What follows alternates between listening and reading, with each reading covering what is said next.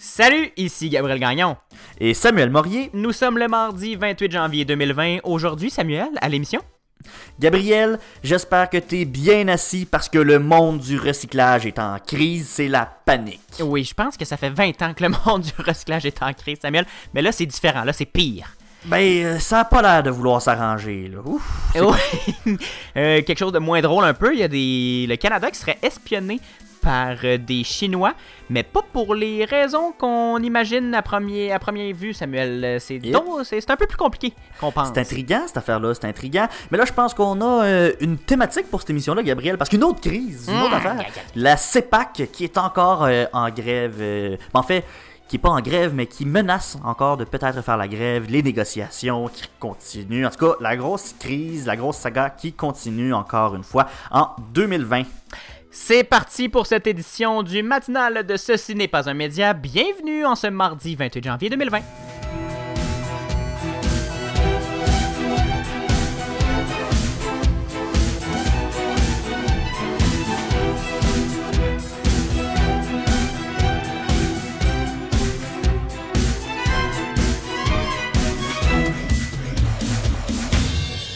Bonjour Samuel! Salut Gabriel! Là, je pense que j'ai mêlé tout le monde avec cette nouvelle introduction. J'ai pas, Ben oui. j'ai pas fini avec euh, le nom de l'émission. Hey. J'espère que nos auditeurs vont nous pardonner cette Ben oui, là, ils sont tous en train de penser qu'ils écoutent le boost à énergie. Voyons donc, qu'est-ce que tu fais? C'est drôle ça.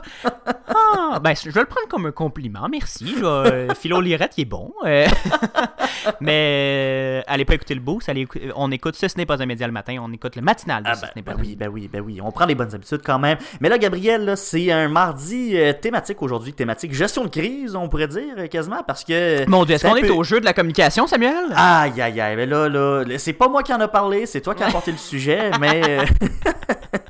On pourrait quasiment dire que c'est une épreuve des jeux de la communication, cette affaire-là. Ben oui, mais euh, non, mais sans blague, euh, c'est parce que. Puis en plus, on s'en était pas parlé, mais quand on a fait le, le choix des sujets, ça a donné que c'était euh, des grosses crises quand même euh, intéressantes, par contre, euh, Ben là, dont là, qu'on a veux choisi. Je veux juste recadrer là, le tout. Là, euh, le Canada est pas sur le bord de s'effondrer parce que, Ben non, quand même. quand parce pas. que le recyclage est en crise, ni parce Ah qu'il y a ben! des espions, puis surtout pas parce que la CEPAC est fâchée. Là. C'est encore drôle, c'est encore drôle. Hey, les vacances, on touche pas à ça, mon Gab. Hey, aïe, aïe. Euh, imagine encore une fois des vacances de la construction perturbées, mais on va en revenir, on va revenir plus tard là-dessus. Samuel, tu nous parles de la crise du recyclage justement. Ça c'est euh, c'est quand même fâchant. là. On- nous, on veut faire bien les choses, on veut on veut mettre nos, nos ce qui est recyclable dans le bac bleu. Ben, on- dans le fond, ça s'en va peut-être au dépotoir. Ben, écoute, c'est ça l'affaire. C'est que, euh, écoute, ça fait plusieurs années déjà qu'on parle euh, d'une crise du recyclage. Là. Je pense que c'est pas la première fois que vous entendez ce mot-là. Mais en fait, on est en plein dedans encore là, depuis euh, 2018. Vraiment, Mhm. Mais c'est quoi c'est ça, le une gros de crise du la crise.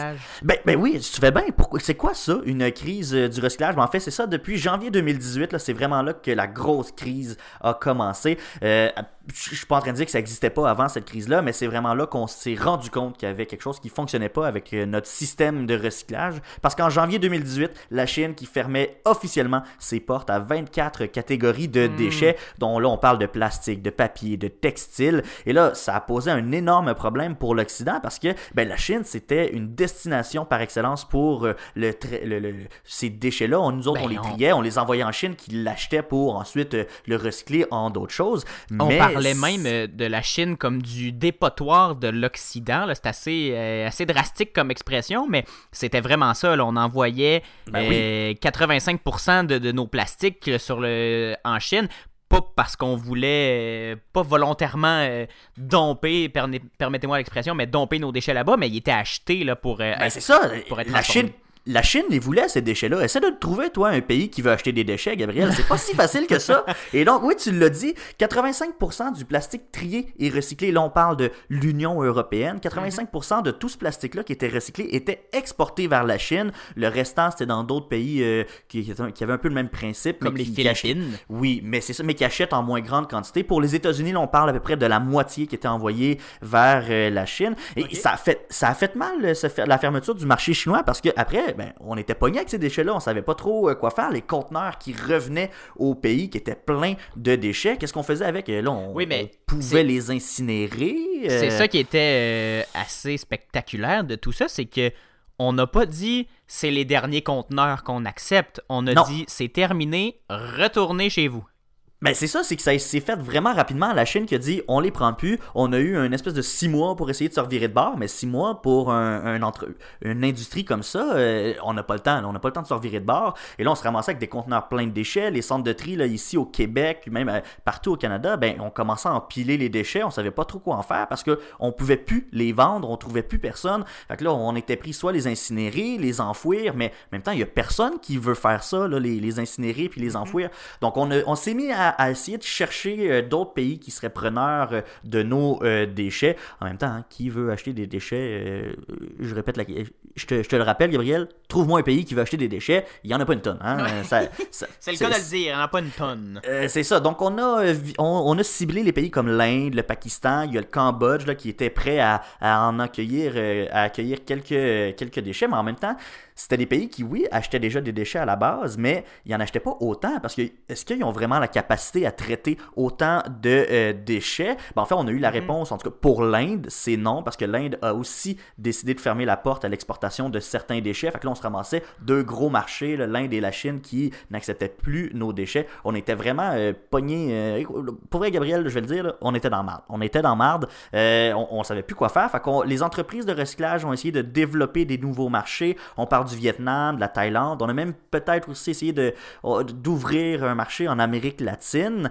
Mais euh, écoute, concrètement, ce que ça a fait au Québec, c'était quoi les conséquences? Ben, écoute, le coût du recyclage a grimpé en flèche. Parce que ce qu'il faut comprendre, c'est qu'on paye pour euh, le recyclage. En fait, Mhm, les, en- les entreprises qui mettent sur le marché des, euh, des, des emballages en plastique, ce genre de, ce genre de choses-là, payent un, un coût compensatoire euh, pour compenser en fait les coûts reliés à la collecte, le transport, le tri, etc. Et donc en 2019, on a estimé que l'augmentation de, ce- de cette compensation-là était, serait de 6% par rapport à 2018. Bon, là, je te, dis, je te dis 6%, vite de même, 6%, tu te dis, ah, c'est rien. Mais hey, 6%, là, ça se traduit en 144 C'est ça. mi- 144,4 millions de euh, dollars. Donc, ça a vraiment coûté cher à l'industrie ici. Et là, ben, la Ça- fermeture du... Juste pour préciser, c'est juste au Québec. Là. Oui, oui, c'est ça, c'est c'est juste au Québec. 144 millions au Québec. Oui, et donc on Hmm. peut s'imaginer là, le reste euh, de, de la planète qui était, euh, qui était aux prises avec ça. Et donc la fermeture du marché chinois qui a vraiment euh, pris tout le monde par surprise, on savait plus trop quoi faire. Et là, comme je le disais, comme les coûts ont augmenté, ben euh, certains centres de tri qui fonctionnaient à perte, on n'était pas capable de trouver un marché euh, qui voulait l'acheter. Et donc ça s'accumulait dans la cour, on savait plus trop quoi en faire. Parce que dans le fond, le recyclage, c'est le, principe le pur et simple de l'offre et de la demande. Là, avec la Chine qui s'est fermée, on se retrouverait avec une offre qui était beaucoup plus grande que la demande en déchets. Donc, évidemment, le coût du plastique ou des déchets recyclables qui est vraiment allé à la baisse. Et donc, même quand on réussissait à vendre certains déchets, ben, on perdait de l'argent. C'était rendu qu'on payait pour se Pour s'en débarrasser débarrasser, mais oui. pour s'en débarrasser. Même, on pouvait même plus les vendre à perte. Il y a, il y a certains, pour certains déchets, il fallait qu'on paye. Et donc, au Québec, ben, ça, a fait ça a fait vraiment mal. Il y a certaines entreprises qui étaient sur le bord euh, de la faillite. Le gouvernement qui avait donné beaucoup, beaucoup d'argent à, à ces entreprises-là pour essayer de garder la tête hors de l'eau. Écoute, il y a eu plusieurs fois des annonces sur, euh, pour euh, donner des subventions à ces entreprises-là. Il y a une fois même qu'on a eu un 10 millions qui a été annoncé pour faire face à la crise. Mais là, ça a soulevé une question.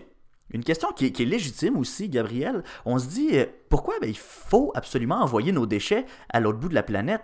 Nous, on a ces déchets-là, puis on les envoie dans des pays. Exact. Euh, pourquoi il faut absolument qu'on les mette dans des conteneurs, puis Puis- qu'on fasse faire le- le- la moitié de la planète pour être capable de les recycler? On n'est pas capable de faire ça ici. faut pas oublier l'impact environnemental non plus. Exact. on fait, on essaie de, encore une fois de bien faire les choses en, Mhm. en faisant le tri de nos déchets, en essayant de, de, de recycler nos plastiques qu'on utilise, no- notre aluminium et tout et tout et tout, mais on envoie ça ailleurs par bateau, c'est, ça, pollue euh, les océans, ça pollue, il y a des camions qui viennent le chercher, qui mettent ça dans...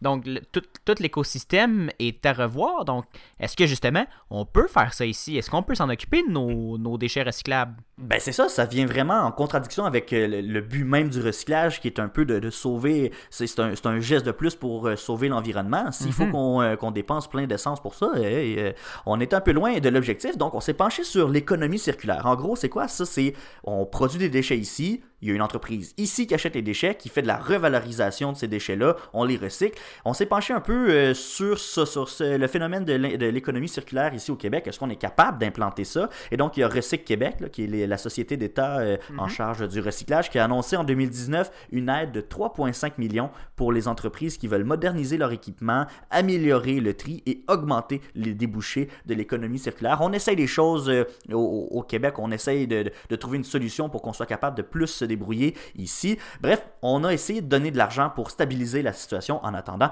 de trouver la situation. Et là, on est deux ans plus tard, la fermeture des marchés chinois, Gabriel, ça ressemble à quoi? Ben, on a toujours des problèmes. On a des centres de tri qui ferment. En fait, il y a le groupe Tirou, euh, T-I-R-U, qui, euh, qui était un, un gros exploitant de centres de tri ici au Québec, qui a annoncé qu'il se retirait complètement de ses activités, allait cesser complètement au Québec. Parce que euh, c'est un, groupe étranger? Oui, c'est un groupe étranger qui appartient à euh, euh, Électricité de France, qui est un, une multinationale euh, en France qui vient ici avec son, le, groupe Tirou exploiter les, euh, les, centres de tri ici au mm. Québec. Et parmi ces centres de tri-là, on parle de celui à, euh, deux, deux, centres de tri à Montréal, donc à Saint-Michel et à La Chine. On en a un à Saguenay et à Châteauguay. Et là, si le groupe Tirou se retire, ben, qu'est-ce qui se passe avec ces quatre centres de tri-là? Mais ben, en fait, à Saguenay, on s'est assuré que, en fait, on assure le public et tout le monde, on se dit vraiment, on va prendre les moyens pour garder ce centre de tri-là ouvert, même sans un exploitant comme le groupe euh, Tirou. Comment ça va se faire, on ne sait pas trop encore. Là. On, va discuter dans les prochains jours. Il y a des rencontres qui sont prévues pour euh, euh, déterminer la façon de fonctionner.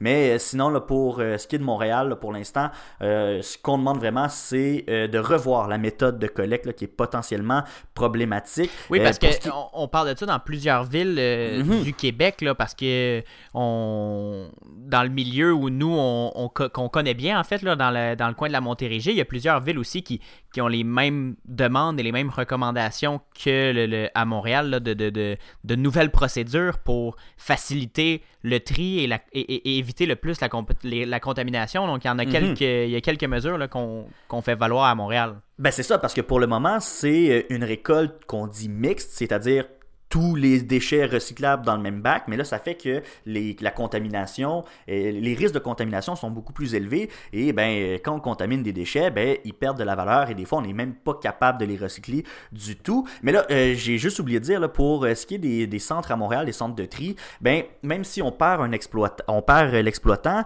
ben, on se dit que peut-être qu'on pourrait euh, sauver au moins le centre de tri de la Chine parce que c'est la ville qui est propriétaire du terrain et du bâtiment. Le ah. groupe Tirou faisait juste exploiter les lieux. Donc, en se retirant, peut-être que la ville pourrait trouver une façon de garder le centre de tri euh, en opération. En plus, euh, c'est un nouveau, euh, un nouveau centre de tri. Là. Il est assez récent, donc ça serait bien bête de oui, le, on venait de le moderniser. Là. Ben, c'est ça. Mais ce qu'on dans, toute cette saga-là, on est catégorique. On ne veut pas avoir recours à l'enfouissage. On veut vraiment trouver une façon de, valoriser les déchets euh, du recyclage dans cette crise euh, du recyclage-là. Et donc, en attendant, ben, on attend toujours une réforme du système des gestions euh, des matières recyclables de la part du gouvernement du Québec. Ça a été annoncé qu'on voulait revoir ce système-là en profondeur, mais on n'a pas encore de nouvelles de ce côté-là. On devrait en avoir dans les prochains jours. Et là, je vous parlais tout à l'heure de, de, payer pour se débarrasser de, certains euh, déchets.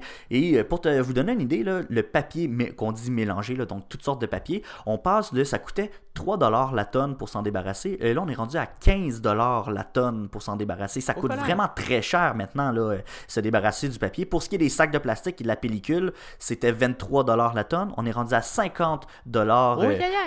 Euh, la tonne. Et euh, pour, euh, ce que, pour les cartons de lait et de jus, on est rendu à payer 7 la tonne. Bon, 7 la tonne, ça n'a pas l'air beaucoup, mais quand on se dit que l'année dernière, on était capable de vendre les cartons de lait et de jus pour 34 la tonne, on faisait du profit. Et là, maintenant, il faut mhm. qu'on paye pour le faire recycler. la seule bonne nouvelle, et si c'en est une bonne nouvelle, c'est que le coût du, du recyclage pour le verre est resté stable. C'est toujours 20 la tonne.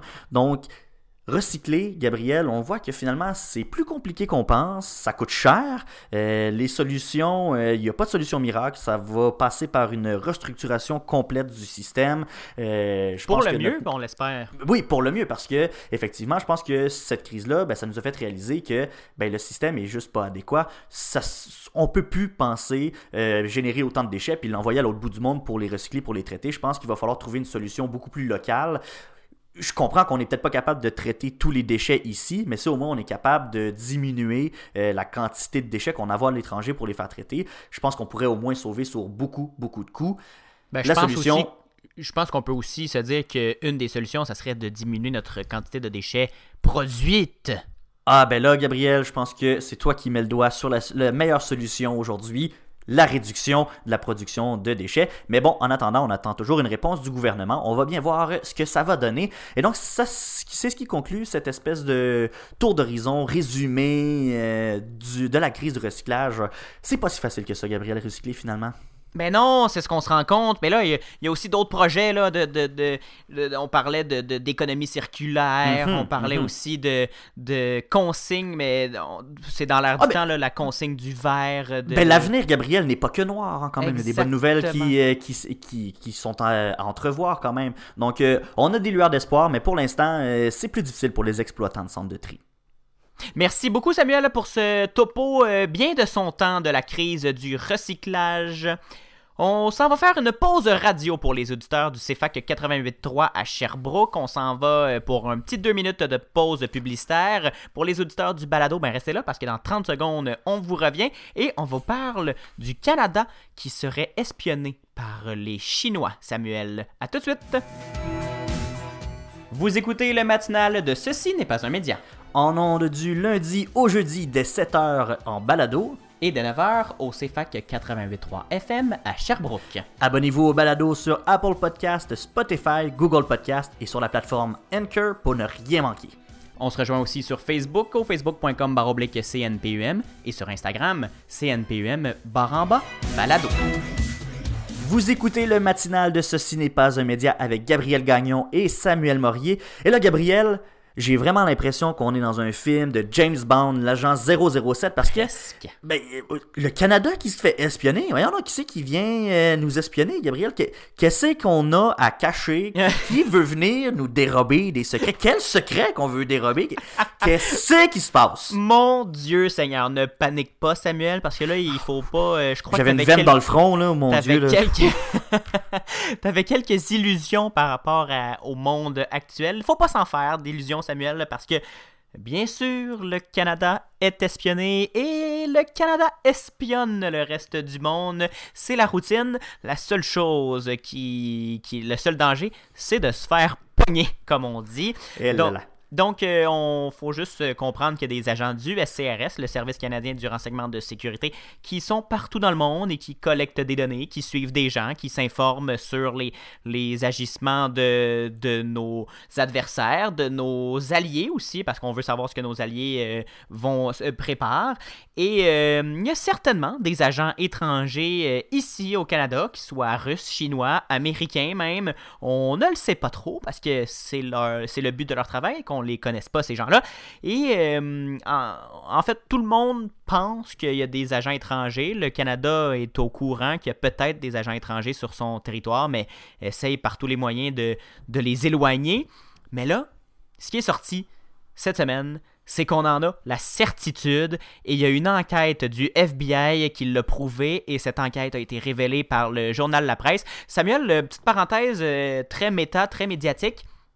Euh, la presse qui fait, qui, semble, avec sa restructuration, se lancer dans, dans les grands dossiers d'enquête, dans les grandes exclusivités. On l'avait un peu perdu. Ben oui, on retrouve un peu cette, euh, cette, cette identité-là qu'on avait à la presse avant, qu'on mm-hmm. avait délaissé un peu de côté. Puis ouais, on, a décidé de se retourner vers ce type de journaliste-là qu'on voyait de moins en moins dans l'univers médiatique québécois. Oui, et c'est très, très, très intéressant tout ça. Donc, euh, on... donc c'est ça. Donc, la presse a révélé une enquête du FBI qui, elle, a révélé qu'un professeur de l'Université McGill à Montréal a participé euh, au programme spatial canadien et aurait recruté euh, plusieurs diplômés de son université au bénéfice d'un réseau d'espionnage qui volait des secrets industriels sur deux continents afin d'alimenter le développement de missiles en Chine, Aïe, aïe, Samuel. aïe, aïe, aïe. Ok, je pensais que t'allais me dire qu'elle allait nous voler nos plans pour le bras canadien. Je non, non, ça c'est à nous autres, vous laissez ça tranquille. Oui, non, c'est ça. Tout ce qu'ils veulent, c'est des puces pour leurs missiles, mais c'est assez. euh,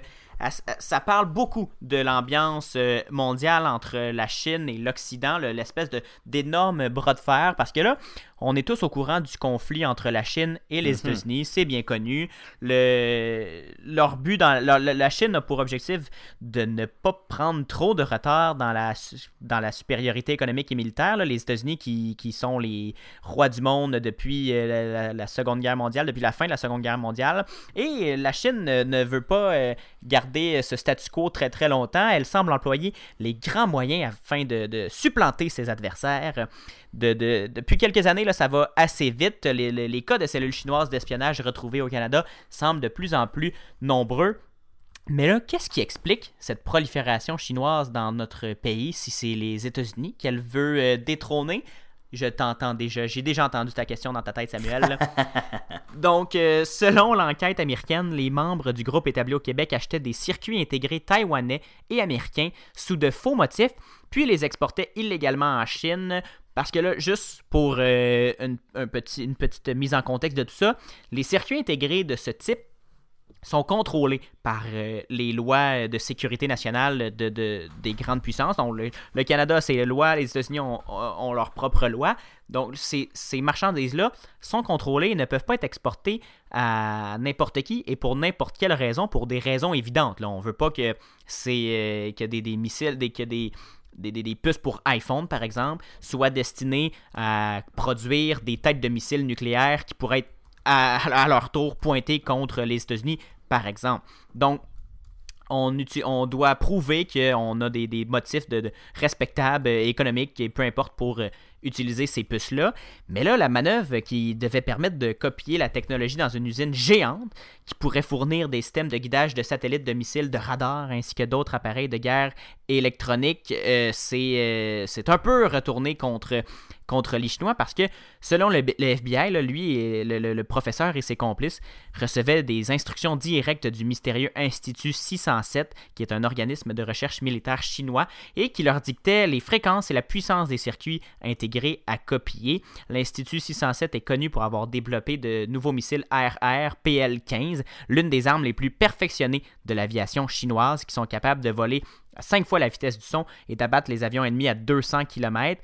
Pourtant, personne au Canada ne s'est rendu compte de quoi que ce soit, et c'est là qui est un Ah peu mon le, dieu, ben ouais. le, hein. le drame dans tout ça, c'est que le Canada est est resté euh, aveugle devant tout euh, ce- cet espionnage et ce vol de secrets industriels. Ce sont les États-Unis qui ont averti le Canada, mais euh, maintenant le FBI les a interceptés et c'est pour ça que je disais que ça s'est retourné un peu contre eux.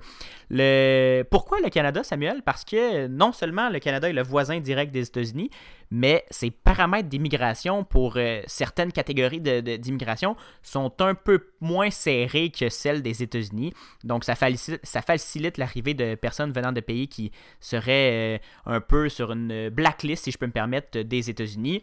Donc, euh, ensuite, les Américains, euh, pour les Américains, les touristes provenant du Canada sont donc beaucoup moins suspects que ceux qui arrivent directement d'un pays euh, adversaire à Washington. Il y a aussi les, les enquêtes qui deviennent plus difficiles lorsqu'un pays intermédiaire est impliqué, puisque ça, ça oblige un partenariat parfois compliqué entre les pays in- justement impliqués. Le pays euh, qui s'est qui s'est fait voler les informations ne peut pas procéder aux accusations euh, si facilement, là, parce que ça se passe au Canada, il y, a des, il y a des enquêtes qui peuvent pas être si faciles parce que le FBI n'a pas juridiction au Canada. Donc, le- le- le- tout ça est assez euh, nébuleux. Donc, c'est très avantageux pour les, les espions chinois de faire ça au Canada avec des secrets américains euh, parce que ça, ça brouille un peu les pistes. Et finalement, il y a beaucoup d'informations ou de matériel qui peuvent pas être envoyés des États-Unis en direction de la Russie ou de la Chine pour des raisons de sécurité nationale, mais pour le ceux qui sont envoyés vers le Canada, il n'y a pas vraiment de, de restrictions. Là. On est un pays allié, on est un pays Mhm. euh, même ami. euh, on se souvient de la différence entre que, que Emmanuel Macron avait parlé des États-Unis, ça, pas nos amis, sont nos alliés. Mais ici au Canada, on est non seulement alliés, mais on est très amis. Donc il n'y a pas de. Les, les frontières sont poreuses, on n'a on pas peur en théorie que, nos, que les secrets américains soient volés par les Canadiens parce qu'on joue dans le même camp. Donc il y a beaucoup, beaucoup d'éléments qui font que ça, le Canada est un un terreau fertile pour des, espions euh, étrangers qui voudraient, qui en voudraient aux États-Unis ou qui voudraient des secrets euh, de sécurité nationale euh, américains. Donc là, il y a deux cas qui, sont, qui ont été répertoriés, Samuel, en, en conclusion. Il y a Ishiang Shi, qui est accusé d'avoir volé justement les circuits de calibre militaire permettant le développement des 10 missiles, et il y a Quibo, accusé d'avoir planifié le vol d'une recette de mousse, de mousse syntactique utilisée dans la fabrication de sous-marins indétectables par les radars. Donc, oh, euh, on, a, on assiste en ce moment à un énorme jeu de puissance mondiale, un gros bras de fer entre la Chine et les États-Unis. Et il semblerait que depuis quelques temps, là, on l'a vu avec l'affaire Meng Wanzhou, on l'a vu, on le voit maintenant avec cette saga d'espionnage, semblerait que le Canada soit le nouveau euh, centre de bataille euh, diplomatique de ces deux puissances. On, est, on sera un peu le, pion facile à déjouer pour euh, s'installer et faire un petit peu nos mauvais coups, Samuel. Mais là, il faut, faut pas sonner l'alarme trop rapidement non plus. La GRC affirme travailler de concert avec le FBI afin de résoudre mhm. ces problèmes. La GRC euh, est sur le cas, le SCRS est, est là-dessus aussi. Donc, pour le moment, le Canada est en sécurité. On n'a pas à craindre pour notre sécurité. On n'a pas à craindre pour notre sécurité nationale, mhm. Samuel. Et on le rappelle aussi, on a un allié assez puissant et qui a aussi peur, sinon plus, de se faire voler ses secrets et sa propre sécurité. Donc je pense qu'on peut dormir sur nos deux oreilles, même si ça fait quand même de très belles sagas et de très bons films d'espionnage. Ben oui, mais c'est vraiment une guerre de renseignements qu'on cherche. Il n'y a, pas, euh, a pas de danger immédiat, tout ça. Ce qu'on cherche, c'est des renseignements, c'est des secrets pour euh, nous avantager dans de projets euh, futurs. Mais je pense et montrer nos gros bras. Ben oui, c'est ça. Mais ça reste que c'est effectivement de très bons scénarios pour faire un film. Je suis persuadé qu'il y a un artiste quelque part qui sera inspiré par cette histoire et qui nous fera euh, une belle version euh, cinématographique de cette, ben oui, de cette bien histoire. Gabriel, ça me tentait de faire un petit retour sur la grève de la CEPAC l'été dernier. Mhm. Hein. on se rappelle. En fait, il y avait bien des gens qui étaient stressés. Ben oui, on se rapproche un petit peu plus. là. L'été dernier, on, était bien stressé. On ne savait pas si on allait avoir des vacances de la construction ou non parce que ben on menaçait de partir, d'avoir une grève pendant ces vacances-là. Et mhm toutes les personnes au Québec qui avaient pris des vacances pendant cette semaine-là sur des, euh, des, terrains de la CEPAC, ben, on allait perdre ces vacances-là. Finalement, hein, ben, il y avait eu une entente de principe qui avait été acceptée. In extremis. Et là, les gens avaient pu avoir, euh, avoir leurs vacances. Et donc, euh, on se souvient que le syndicat de la fonction publique et parapublique du Québec, qui avait déclenché une grève illimitée en juillet dernier, c'était pour mettre des pressions sur le gouvernement parce qu'en fait, la convention collective des employés était échue et on devait négocier une nouvelle entente. On avait décidé de prolonger euh, l'entente euh, jusqu'au 1er janvier 2019 pour accommoder l'employeur, mais finalement, euh, ça avait pas, on n'avait pas eu en fait, les négociations n'avaient pas abouti à une entente. Hein. Ça a donné la grève pendant le mois pendant l'été. On avait réussi mhm. à, faire une entente de principe qui avait été euh, déposée. On a pu faire les vacances, etc. Mais finalement, euh, les, euh, les employés qui ont refusé cette entente de principe, là, finalement, après le, vote des membres, en fait, on a appris, et ça, c'était supposé être des informations qui étaient gardées confidentielles, mais en fait, il y a des journaux et des médias qui ont réussi à, à mettre la main sur ces on proposait du côté euh, de l'employeur, c'est-à-dire euh, le gouvernement et la CEPAC, on proposait une augmentation des salaires de 5% sur 5 euh, ans. Et pour te donner une idée, Gabriel, c'est au-dessous de, de l'inflation. Donc, on peut comprendre pourquoi les gens étaient euh, n'étaient pas satisfaits avec cette mhm. offre-là. En fait, même qu'on avait ben, proposé des offres au départ qui étaient la moitié de ce que demandaient les euh, employés. Donc, oh, là, il y a un, fossé, Oui, c'est ça. On n'était vraiment pas en mesure de s'entendre sur, euh, sur la question. Mais depuis le dépôt de l'entente de principe et du refus, ben, on était un peu au point mort. Il n'y avait plus de négociation, on savait plus trop ce qui se passait. Et là, évidemment, ben, si on n'a toujours pas de convention collective, les moyens de pression qui recommencent tranquillement. On, agite toujours l'épouvantail d'une grève euh, pour euh, l'été prochain et on ne veut pas euh, recommencer l'espèce de, chaos qu'il y avait eu l'été dernier. Et donc, on a appris vendredi dernier que les négociations allaient reprendre le 12 février prochain. Et là, du côté du syndicat, on espère avoir une meilleure ouverture de la part du gouvernement. On n'exclut toujours pas la possibilité de faire une grève pendant l'été, mais on a décidé de mettre de la pression déjà pendant la fin de semaine. Samedi dernier, le 25 janvier, c'était la journée d'hiver à la CEPAC où il y avait plusieurs activités et des, sites, euh, des accès aux sites qui étaient gratuits. Et donc, euh, pendant cette journée-là, il y avait beaucoup d'employés qui avaient été sollicités pour faire de la sensibilisation auprès du public à leur cause. On leur demandait, on les informait premièrement sur euh, l'entente euh, la convention collective qui était échue sur leurs conditions de travail et on leur demandait là, de signer une, une pétition là, pour les soutenir dans leur démarche. Donc les moyens de pression qui commencent, les négociations qui vont recommencer bientôt. Ce que je nous souhaite, Gabriel, c'est une, une, des, négociations, des négociations qui se terminent sur une bonne note parce que ben, les vacances, on en a besoin. On travaille toute l'année comme des fous. On a besoin de, de, de, de ces périodes-là et on a besoin des employés euh, qui nous euh, permettent de vivre des vacances inoubliables. Oui. Donc, on, on se souhaite d'avoir un Québec prêt à accueillir des vacanciers cet été.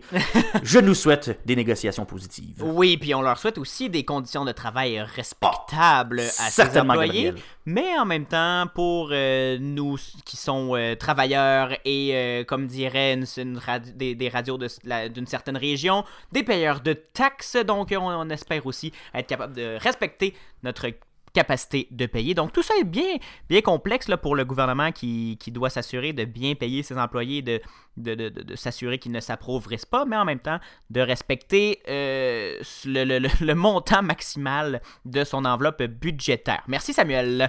Ça on on s'en va au rafale, si tu le veux bien, Samuel. On va parler euh, premièrement de la vice-première ministre Chrystia Freeland, qui, qui, oui, c'est la première fois qu'on parle de Madame Freeland comme euh, et non, non pas comme ministre des Affaires étrangères, mais comme vice-première ministre du gouvernement Trudeau. Elle demande aux partis d'opposition de ne pas prendre en otage le nouvel accord de libre-échange nord- nord-américain. Madame Freeland euh, a envoyé une lettre au chef du Bloc québécois, du Parti conservateur du Canada, du Parti vert du Canada et du Nouveau Parti démocratique pour réclamer leur appui. La ratification du traité est la principale priorité du gouvernement Trudeau au moment de la reprise parlementaire. Et Madame Freeland a écrit que tout le monde s'attend à ce que l'entente, tout le monde étant tous les Canadiens, s'attend à ce que l'entente fasse l'objet d'un débat complet, franc et vigoureux, mais qu'elle elle, elle s'attend à ce que les partis d'opposition collaborent avec le gouvernement en tant que collègues pour mettre le Canada et les Canadiens au premier plan et réaliser ces travaux importants sans retard indu. Gabriel, les responsables canadiens de la sécurité se sont penchés non seulement sur la manière de faire face à la menace croissante de l'extrémisme de droite au pays, mais aussi sur le meilleur moyen de définir le phénomène et de l'expliquer au public selon des documents récemment publiés. Le SCRS, donc les services canadiens du renseignement et de sécurité, qui a passé une grande partie des deux dernières décennies à enquêter sur le terrorisme d'inspiration djihadiste, a déclaré l'année dernière qu'il était de plus en plus préoccupé par ceux qui cherchaient à soutenir ou à s'engager dans des actes violents à caractère raciste, ethno-nationaliste, anti-gouvernemental ou misogyne. Et donc après l'attaque contre deux mosquées en Nouvelle-Zélande en mars, le premier ministre Justin Trudeau avait annoncé que le Canada avait pris des mesures importantes pour lutter contre la- contre la discrimination et la haine. Oui, c'est un gros dossier là, que le- le- les, les équipes de sécurité du Canada là, surveillent de Mhm. près. Il y a une, espèce de montée sur le web de, Oui. d'extrémisme de, de droite et de, de, de, de néo-nazistes. Donc, euh, on, on- on semble re- retourner, revenir euh, au pays pour le, le- le- le- le- ce- cette nouvelle vague de Mhm. possible terrorisme. là. On surveille ça de près parce que c'est des, des sujets qui sont très, euh, très délicats, puis on, on veut éviter des- des- des catastrophes là, et des tragédies euh, comme ça s'est vu par le passé. Donc on est très vigilant du côté des services secrets là, et, le- et même du gouvernement. Exactement, à surveiller tout ça. Samuel, c'est ce qui conclut cette édition du 28 janvier du matinal de Ce n'est pas un média. Merci beaucoup encore une fois d'avoir été là et de nous avoir euh, abreuvé de ton savoir. Ah ben là, tu me fais plaisir beaucoup. Merci à toi aussi, Gabriel. Mais j'aimerais ça re- remercier également notre euh, directeur à la recherche, Sarah, euh, Sarah- Sacha Coelho Lemire. Ouais, j'avais encore recherche dans ma, dans, dans ma bouche. Là. C'est devenu mais- directeur, il est maintenant Ah ben oui, directeur à la euh, recherche. euh, et on va lui donner le titre qu'il veut. Là, il nous euh, donne un énorme coup de main dans la préparation de cette émission-là. Donc Oui, on merci, le remercie là, du, du fond du cœur. Euh, C'est un bon ami qui nous donne un énorme coup de main. Et on se retrouve dès demain à 7h en balado et à 9h à Sherbrooke sur les ondes du CFAC 88.3. Oui, et en attendant, on vous rappelle, comme d'habitude, de nous suivre sur la page Facebook de Ce, Ce n'est pas un média. On publie euh, tous les jours et on publie aussi des compléments d'informations ou des, des nouveaux développements sur des sujets qu'on a traités à l'émission. Quand on n'a pas le temps d'enregistrer un nouveau balado, ben on le publie sur Facebook. euh, on publie l'information sur Facebook et sur, sur Instagram et sur Twitter, pardon. CNPUM baramba balado pour Instagram et Twitter. Suivez-nous partout. On est, on est assez actifs, Samuel, et euh, c'est là aussi qu'on fait nos petites petites annonces euh, exclusives, dont la- la- l'arrivée de Sacha, qui est, en, qui est le nouveau recherchiste, euh, qui fait partie maintenant de l'équipe de Ceci n'est pas, un- de Ceci n'est pas un média. Merci beaucoup, Samuel, pour cette émission fort agréable. Merci, on se voit demain, Gabriel. Et j'ai déjà hâte à demain. Sais-tu pourquoi? Pourquoi? Mercredi mielleux. Oh, j'ai hâte. Merci, Samuel, à demain. Au revoir.